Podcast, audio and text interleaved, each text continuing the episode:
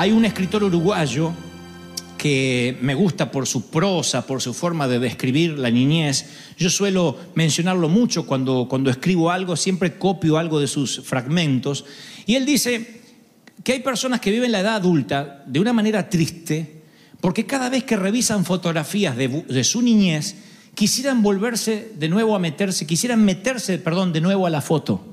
Quisieran transformarse en un niño en blanco y negro y meterse en esa foto donde nadie, donde pensábamos que nadie se iba a morir, donde pensábamos que toda la familia sería inmortal, donde soñábamos que papá y mamá nunca se separarían, donde pensábamos que lo único malo que podía pasar es que un hijo llegara tarde, pero finalmente llegaría y se cerraría la puerta cuando el último entrara, cuando no había enfermedades graves, cuando nada le podía pasar a nuestra familia. Todo el barrio sí, pero no a la nuestra.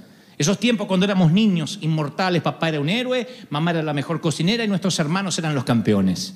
Hay momentos en que queremos meternos de nuevo a la foto porque de lo que recordamos fue el momento donde nos sentimos más plenos. Pero un día nos agarró la vida adulta y elegimos una vida, o algunos no tuvieron la oportunidad de elegir, eligieron por, por ellos. Y entonces están atrapados en un matrimonio que no quisieron tener, atrapados en un divorcio frente a una muerte, atrapados llevando flores siempre a la misma tumba, diciendo, mi vida se estancó y nunca más voy a poder volver a ese tiempo que fue maravilloso, que fue hermoso para mí. A esa gente, a esas personas que hoy no están viviendo la plenitud, que en alguna etapa de la vida se graduaron espiritual, eh, físicamente, se graduaron, colgaron un diploma en la pared y luego hoy no eres ni la sombra de lo que soñaste ser. Si eres una de las personas que se identifican con esta palabra, entonces debes prestarme mucha atención porque Dios me dijo, quiero que le hables a mi pueblo, en primer lugar, que yo no he perdido el interés en ellos. Dios no perdió el interés en ti. Dios no dejó de verte. Lo diré otra vez, aunque parezca algo infantil. Dios sigue viendo tu vida y no te deja hasta que no haya hecho contigo lo que se prometió que iba a hacer. Él no te va a dejar, aunque sientas que estás triste, aunque te sientas que estás con los brazos por caer. Hay tres afirmaciones que yo quiero recordar, alguna vez se las dije a la iglesia.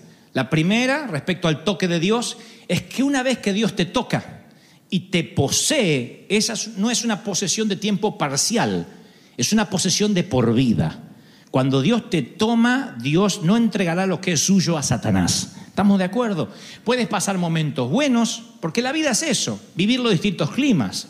Significa pasar las temporadas, las de tristeza, las de alegría, lo dijo el sabio, tiempo de reír, tiempo de llorar, tiempo de consolar, tiempo de saltar, de festejar, tiempo de luto, esas cosas, eso es parte de la vida. Por eso Pablo no habla de felicidad, sino que habla de contentamiento. De contentarse es que en los momentos de nieve, en los momentos de primavera, los momentos de calor, hablo en términos metafóricos, claro, en todos los climas de la vida uno se aprende a alegrar, pero sabiendo de que Dios no te va a dejar, que estás en un plan, que estás en un propósito. La segunda cosa es que aquellos a los que Dios posee, Dios los guarda. Nosotros podemos flaquear, podemos caer en pecados devastadores, pero una vez que Dios nos posee, Él nunca va a perder interés en nosotros. La Biblia dice en Salmos 37, 28, Jehová no desampara a sus santos, para siempre serán guardados. Siempre. La tercera cosa es que aquellos a los que Dios posee, aquellos que alguna vez entregaron su vida a Cristo, Dios va a utilizar todas las estaciones de la vida para tu crecimiento, para procesarte. Algunas con dolor, otras con menos dolor, pero vamos creciendo, vamos madurando. No reniegues de tu vida adulta, ni dónde estás, ni cómo vives. Esta palabra va para los que viven de prestado, los que viven rentando, los que dicen no me alcanza el dinero. ¿Con qué placer me volvería a mi país? ¿Con qué gusto volvería a ser aquella niña o aquel niño?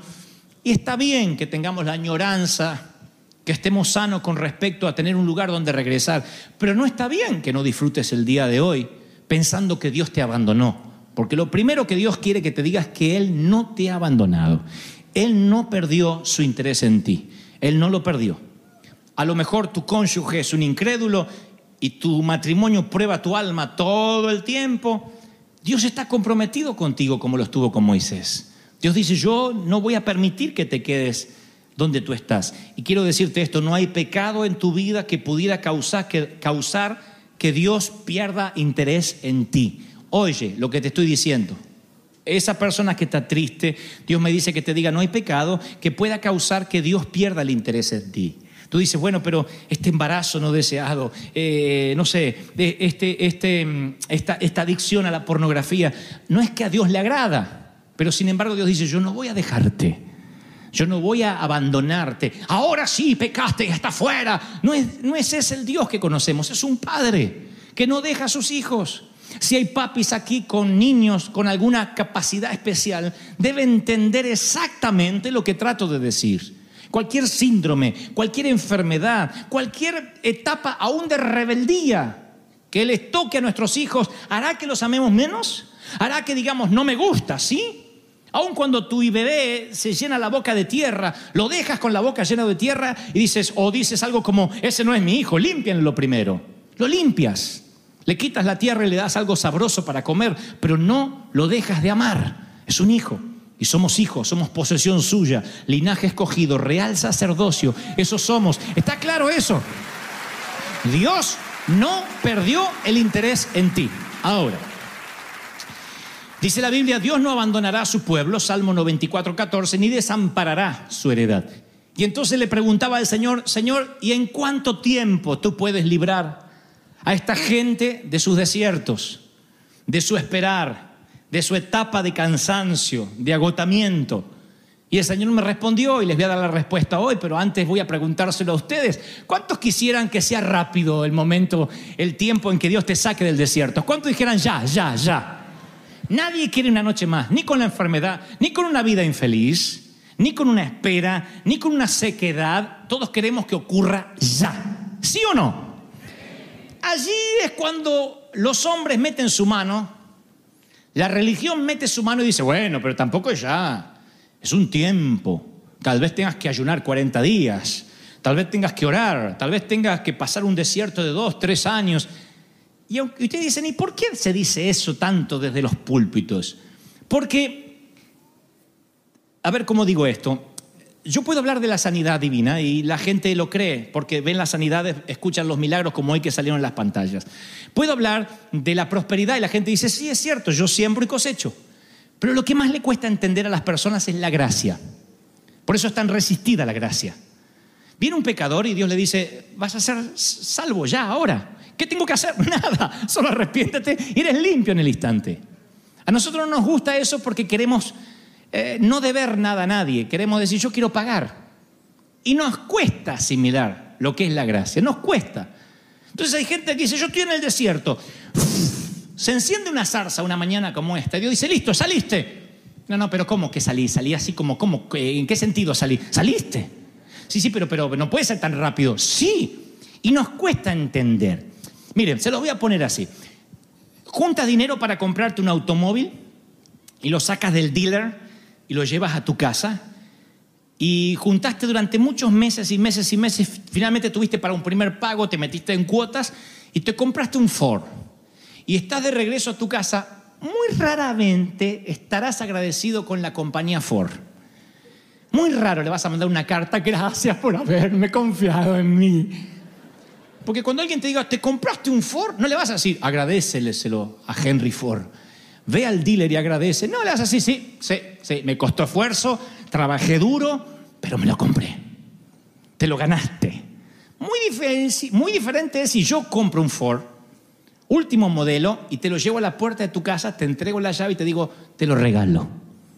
Ahí no vas a decir, me lo gané.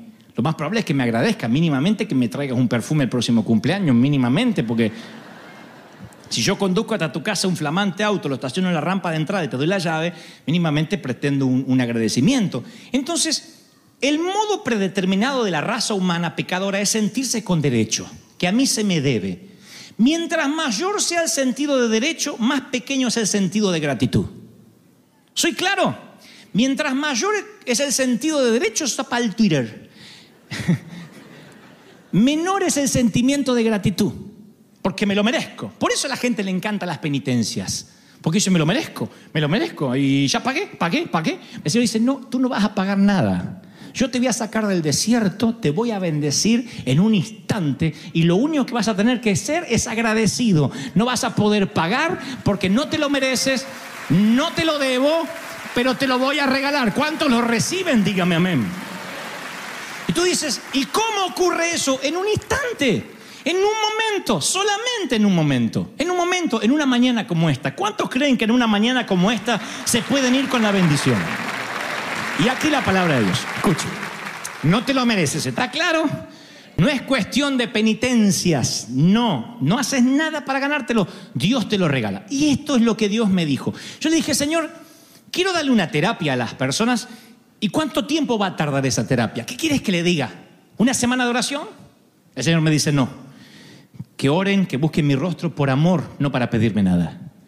¿Qué quieres que le diga a la gente? Algo como, eh, antes de fin de año la victoria va a estar. No, basta el día con su afán.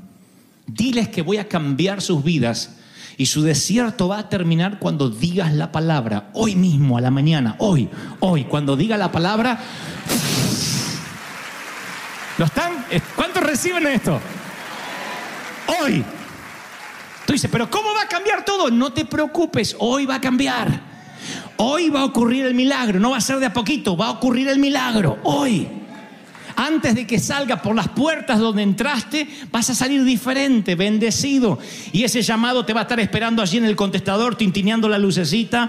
Algo va a ocurrir en tu celular de regreso a casa. El diagnóstico va a cambiar, el cheque va a llegar. Pero hoy empieza el milagro, dice el Señor. Hoy, ahora. Aleluya. Israel está mal porque vive un desierto. El- allá no hablo de Moisés, de todo Israel. Vive un desierto y se preocupa. Y entonces Moisés dice, yo no sé qué hacer con este pueblo, la gente está impaciente. Porque veo que hay gente impaciente. Acá no, porque son todos pacientes y llenos de Dios, pero hay gente muy impaciente. Entonces, número 17 dice, el versículo 1, que Jehová le habla a Moisés y le dice, Dile a los hijos de River o de Israel, toma de ellos una vara, un palito, por cada casa, por cada hogar, de cada padre, de cada tribu. Había 12 tribus en Israel. Y en cada vara, en cada palito, en cada eh, eh, varilla, pondrás el nombre de cada uno. Y lo vas a poner dentro del tabernáculo de reunión, donde estaba el arca, como el arca que está allá a la puerta, pero el arca real, ¿no? Frente al arca del pacto, en la tienda donde yo me reúno con ustedes, donde está mi presencia, ahí van a poner el palito. Entonces cada uno traía su vara. Decía, ¿y esto para qué? Eran varas secas. Las varas tipifican, esas, esas varas tipifican lo que alguna vez fue, pero que ya no es. Eran varas de almendro donde se le quitaba las hojas, se le quitaban todos los tallos, los brotes, se los secaba, se lo trataba de lustrar o pulir con piedras y eran una herramienta de trabajo. ¿Para qué Dios iba a querer eso en la presencia del Señor? Eran varas secas. De hecho, ahí está la vara de Aarón. La vara de Aarón en su momento fue arrojada a los pies de Faraón y se convirtió en serpiente. Tocó las aguas del Nilo y las transformó en sangre, golpeó el piso y se cubrió el cielo de, de- de- de moscas. Ahora era un bastón seco. Entonces, más que nunca tipifica lo que Dios está tratando de decir esta mañana. Él dice, yo quiero que entregues eso que tú crees que podrías hacer, pero que ya no sirve, que ya no lo estás haciendo. Tu talento, tus dones, tu matrimonio, tu ministerio, eh, aquello que alguna vez fue algo floreciente, pero hoy no es nada. Hoy está seco. Dios dice, quiero que lo traigas a mi presencia. Entonces pero que te traiga qué? Si yo era abogado en El Salvador, acá no lo puedo hacer. Quiero que me traigas tu diploma, lo que aprendiste, me lo traigas a mis pies. Dios dice, yo quiero que me traigas esa foto en blanco y negro que te quisieras meter cada vez que te sientes triste, que me la traigas a mis pies. ¿Qué tan feliz eras cuando niño? Oh, muy feliz. Papá me abrazaba y me sentía la mujer o el hombre más protegido del universo. Quiero que eso lo traigas a mis pies. ¿Y qué vas a hacer si papá murió? Si ya no tengo ni la casa de mi niñez, Shh, trae la vara seca. Y cada uno trajo su vara con el nombre de la casa de cada quien. Y la Biblia dice, alguna vez yo hablé de esto, que durante la noche la vara de Aarón, de pronto la humedad se empieza a filtrar a través de sus células. El almendro es solo un, un callado seco, desnudo. No está conectado a la tierra, no tiene nutrientes, estaba separado de lo que le puede dar nutrientes y de lo que le puede dar vida. Y comienza un estiramiento de la piel, del- de, la, de la vara, y entonces la corteza seca hace, empieza como un ruido, comienza un pequeño brote al costado, no hay luz, no hay tierra, no hay luz solar, y comienza a florecer. Así que empiezan a salir pequeños brotes, salen flores, y no solo flores, sino que empiezan a salir almendras. O sea que la composición genética que poseía originalmente esa vara resucitó. Eso no puede dárselo ni la tierra ni el sol, es algo más potente. Porque si alguien agarraba una de esas varas, esos callados para las ovejas, y la plantaba en la tierra, no hay forma de que florezca. Ni aunque le dé el sol, ni aunque lo rieguen, es un palo. Perdió la capacidad genética, no tiene vida. No tiene vida como eso en tu vida, en tu ministerio, que dices, no tiene vida, pastor, me sequé. ¿Cuánto tiempo va a pasar para que vuelva a ser aquel que alguna vez fui? Esta es la palabra. En una noche, en un momento, el poder de Dios puede hacer que recuperes la genética, que tengas vida, que tengas flores, que produzcas almendro en un momento. ¿Cuántos reciben esta palabra? Dígame amén. En un momento. Al día siguiente Moisés entra a la tienda y al fijarse en la vara de la familia de Leví, vio que la vara de, de Aarón no solo había reverdecido, o sea, de ser marrón, ahora estaba verde, sino que echó flores. y había arrojado renuevos, tenía los renuevos que, o sea, va a haber más flores. Y había producido almendras en una noche. Un, toquecito junto a la presencia. Dice, dice el Señor, lo pones donde está mi presencia. Frente donde yo hablo contigo. ¿Cuál es hoy, miles de años después, el lugar donde Dios habla con nosotros por lo general? ¿No es esta la casa de Dios? ¿No decimos el rey está en casa? Cada israelita podía orar desde su tienda, pero había un lugar donde Dios le hablaba a su pueblo con voz profética. ¿No es esta la casa de Dios? ¿No es este el lugar donde en una sola mañana, en apenas dos horas de servicio, debería reverdecer aquello que está seco en tu vida? ¿No deberías producir flores y almendros y cada vez que sales sales con más frutos del que entraste?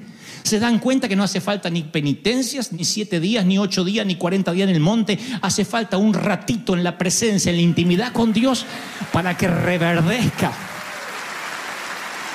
Una sola mañana en su presencia te puede convertir en aquella persona que soñaste ser.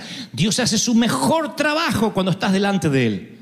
Una sola mañana como esta en su presencia puede acelerar tu destino para siempre. Yo lo creo. En una noche Dios derrotaba a los enemigos de Israel. Una noche. Nunca Dios dijo, dame tres meses porque son muchos los filisteos. En una noche. Le dice a Gedeón, tú tienes que poner los cántaros, eh, eh, perdón, las teas dentro de los cántaros y cuando los rompas, los enemigos se matarán entre sí.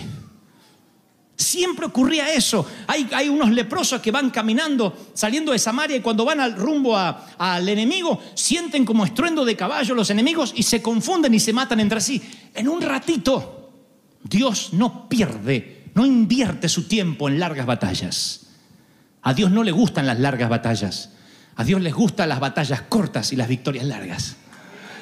Batallas cortas y victorias largas. Batallas cortas y victorias largas. Y ustedes dicen, ¿y por qué a mí la batalla se me hace tan larga? Tu abuela, porque no entendiste, eh, perdón, porque no entendiste, hijito, que venir a la presencia de Dios no es agarrar un poco de gasolina, es venir y reverdecer, es chupar, es absorber en una mañana, en un toque. Dios no necesita más. Y tú dices, entonces, en una mañana estoy listo, sí. Y la próxima mañana, el próximo domingo, ven a buscar más. Y la otra ven a buscar más. Y cada vez te lleva más brotes y más cosas y, y más bendición. No necesita Dios un largo proceso, como nos han dicho toda la vida. Un solo encuentro íntimo en la presencia de Dios resucita tu sueño, te restaura el destino para el cual naciste. Si para Dios un día son como mil años y mil años es como un día, Él puede tomar miles de años de bendición e infundirlos en una sola mañana. ¿Sí o no? Miles de años de bendición, te los infunde y te capacita. La gente va a decir, ¿cómo salió ese fruto de ti? Porque tú mismo te vas a sorprender, porque en una noche florece una almendra, una flor. No tiene dinero, tu empresa no tiene antigüedad y sin embargo empieza a posicionarse entre las empresas que están hace 20 años remando y remando para llegar. Dios hace así, ¡ting! y al obrero de la undécima hora le paga los mismos que los que trabajaron desde la mañana. A veces la justicia de Dios es que Dios, mientras que a alguno le toca años y años y quiebra, de sufrir y de reinvertir y se vuelven a quebrar y se vuelven a levantar, Dios agarra a aquel que está trapeando, hace ¡ting! y lo posiciona acá y florece en una mañana y tiene lo que al otro le costó 20 años tener. ¿Cuántos quieren esa gracia? Dígame amén. ¡Oh! ¡Aleluya! no tienes la capacidad, no tienes la experiencia, ¡pum! Dios te pone ahí. No es que hay que pasar la tribulación. Dios dice, yo puedo hacerlo en un momento, en un instante. El Señor le dijo a Moisés, vuelve a colocar la vara de Aarón frente al arca para que sirva de advertencia y así terminarás contra todas las quejas. Y más adelante dice, el tabernáculo tenía el arca del pacto cubierta de oro y estaba una vara, la vara de Aarón que floreció, contenía el maná y las tablas del pacto. Esto dice la Biblia en Hebreos. Dios le dijo, ahora que la vara reverdeció, la pones adentro del arca, junto con un maná, que era lo que comían todos los días, y junto con las tablas de la ley que Dios le había dictado a Moisés, para que eso sea testimonio a las generaciones futuras. Nunca más se encontró el arca. Hay gente que la está buscando, además de Indiana Jones. Hay gente que la está buscando. Algunos dicen que está en Etiopía. Otros dicen que se la llevó aquella mujer de Salomón. El arca está en alguna parte y en su momento yo creo que va a aparecer. El arca está. El arca no se desapareció. No pueden encontrar el arca del pacto, no lo pueden encontrar, pero los tres elementos aún están dentro. No dice la Biblia hasta que se destruya. La serpiente de bronce fue destruida por orden de Dios. No así el arca. El arca está en alguna parte. Hay de los que dicen que todavía está en Israel. Hay de los que dicen que está en alguna parte, en algún sitio y su presencia puede sentirse. No sé, son mitos, creencias, pero el arca está, yo lo creo. Y creo que cuando abran la tapa del arca, como lo hacían las generaciones que tuvieron el arca, podían ver allí las tablas de la ley, podían ver allí dos milagros. Uno, el maná, que era algo que no se podía guardar para el día de- después porque se ponía feo. ¿Se acuerdan? Cada maná era diario, no podían conservar para mañana porque se ponía feo, lleno de musgo, de gusanos, se agusanaba. Eso era para que Dios se asegurara que todos dependían de Él diariamente. ¿Alguien necesita oír esto hoy? No puedes amontonar maná porque Dios sabe todavía que si te da dos maná, mañana ya no oras. Si te da tres maná, no oras hasta pasado mañana. Si te da cinco, hasta el viernes no doblas las rodillas. Así que Dios te da por día. El maná no se podía guardar. Sin embargo, el del pacto, yo no creo que cuando abran digan, ¡ay, qué podridumbre! Está allí. No se pudre. ¿Por qué? Porque dice, también está la vara que reverdeció. No hay un palo seco. La vara todavía está con almendros en cualquier parte donde esté, aunque hayan pasado miles de años. ¿Qué estoy diciendo con esto? Que para que tú sigas reverdeciendo, para que sigas produciendo almendros, para que no te pongas nunca musgoso, para que nunca te eches a perder, lo único que te va a mantener es estar a diario en la presencia de Dios, dentro del arca, dentro de su gloria. ¿Soy claro? ¿Soy claro? ¿Cuántos entienden esto? Dígame, amén. Eso hará que reverdezcas. Lo único que te falta es creerle a Dios que en un momento tu destino cambia para siempre. Dios hace las cosas así. Dios te dio finalmente el auto. Ah, ¿Qué me lo dio? Junté, como, trabajé como un burro. Pero no te lo dio Dios y no, no, bueno, está bien, está bien, todo lo que tengo es de Dios, pero me lo compré. Y eso no te vale. Finalmente te casaste y si no agarraba esto. Te sanó el Señor y tanto medicamento. Me sanó, sí, pero me reventó el hígado por el otro lado. ¿Se dan cuenta? Dios tiene que hacerlo en un instante para que no queden dudas. Imaginen que la vara hubiese tardado meses en florecer. No habría faltado alguien que dijera, y bueno, lo que pasa es que hay humedad ahí al lado del arca. Y capaz que iba Moisés y lo regaba por las noches. Dios tuvo que hacerlo así, para que no hubiesen dudas de que es milagroso. Así vienen los avivamientos. A mí me han dicho que para que venga un avivamiento hay que ponerse a orar y orar y orar y orar y orar clamar. Yo he visto iglesias enteras que se ponen a ayunar hasta que Dios traiga un avivamiento. No vendrá por el ayuno. El ayuno se hace por amor. Dios no se alegra ni, ni su corazón se regocija por los que hacen sacrificios para querer comprar su favor. El ayuno es para matar nuestra carne. La oración es a causa del amor. Pero cuando nos ponemos a orar por un avivamiento, no lo traerá porque sería un- una venta. Porque oraron, porque las viejitas oraron, Dios le trajo. No, Dios hace ¡ting! en una noche si lo honras. Si lo honras. Y lo estamos honrando cada fin de semana. Ningún servicio se ha hecho común. Ninguna prédica ha sido seca ni hueca. Dios está aquí. Su honra está aquí. Entonces tienes que reverdecer. Tu negocio tiene que florecer hoy. Para que mañana tengas más. ¡Wow! Hoy, hoy, hoy vas a reverdecer.